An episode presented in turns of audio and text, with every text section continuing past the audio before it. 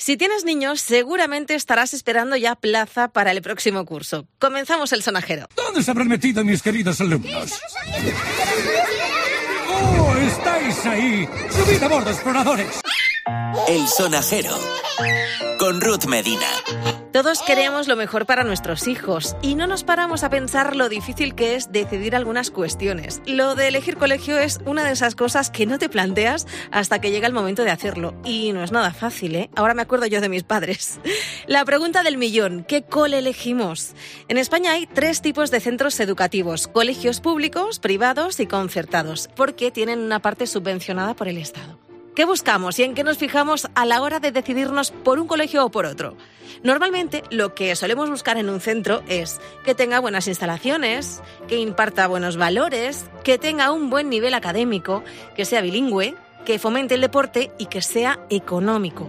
El colegio es que además es un gasto que no todas las familias afrontan de la misma manera, porque tienes que contar con el gasto de matriculación, con los uniformes si los llevan, con los libros de texto y el material, el comedor, las extraescolares, las rutas y el colegio queda lejos de casa, ampliación horaria por el tema de nuestros trabajos, servicio médico, etcétera, etcétera. Y es un suma y sigue. Y conseguir plaza o no en un centro concertado además va en función de los puntos que tengas. El baremo de admisión tiene en cuenta varias cosas. Por ejemplo, que los padres vivan o trabajen cerca del colegio, que tenga uno o más hermanos matriculados en el mismo centro.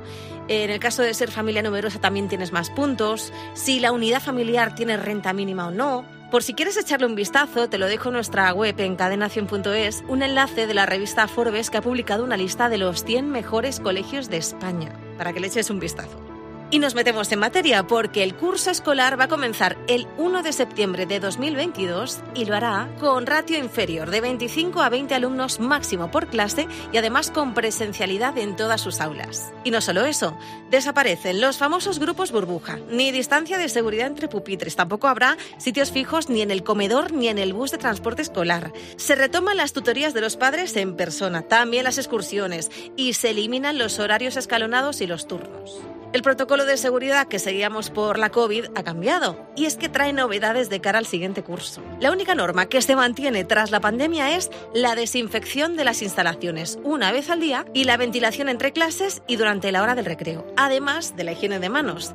Y en caso de que un alumno menor tenga síntomas en el centro, lo que harán, se le colocará una mascarilla quirúrgica, contactarán con la familia o sus tutores legales. Espero que esto te haya servido de ayuda para poder encontrar el colegio adecuado para tus hijos y que tengas suerte y consigas la plaza que quieras. Un beso de Ruth Medina. El sonajero con Ruth Medina.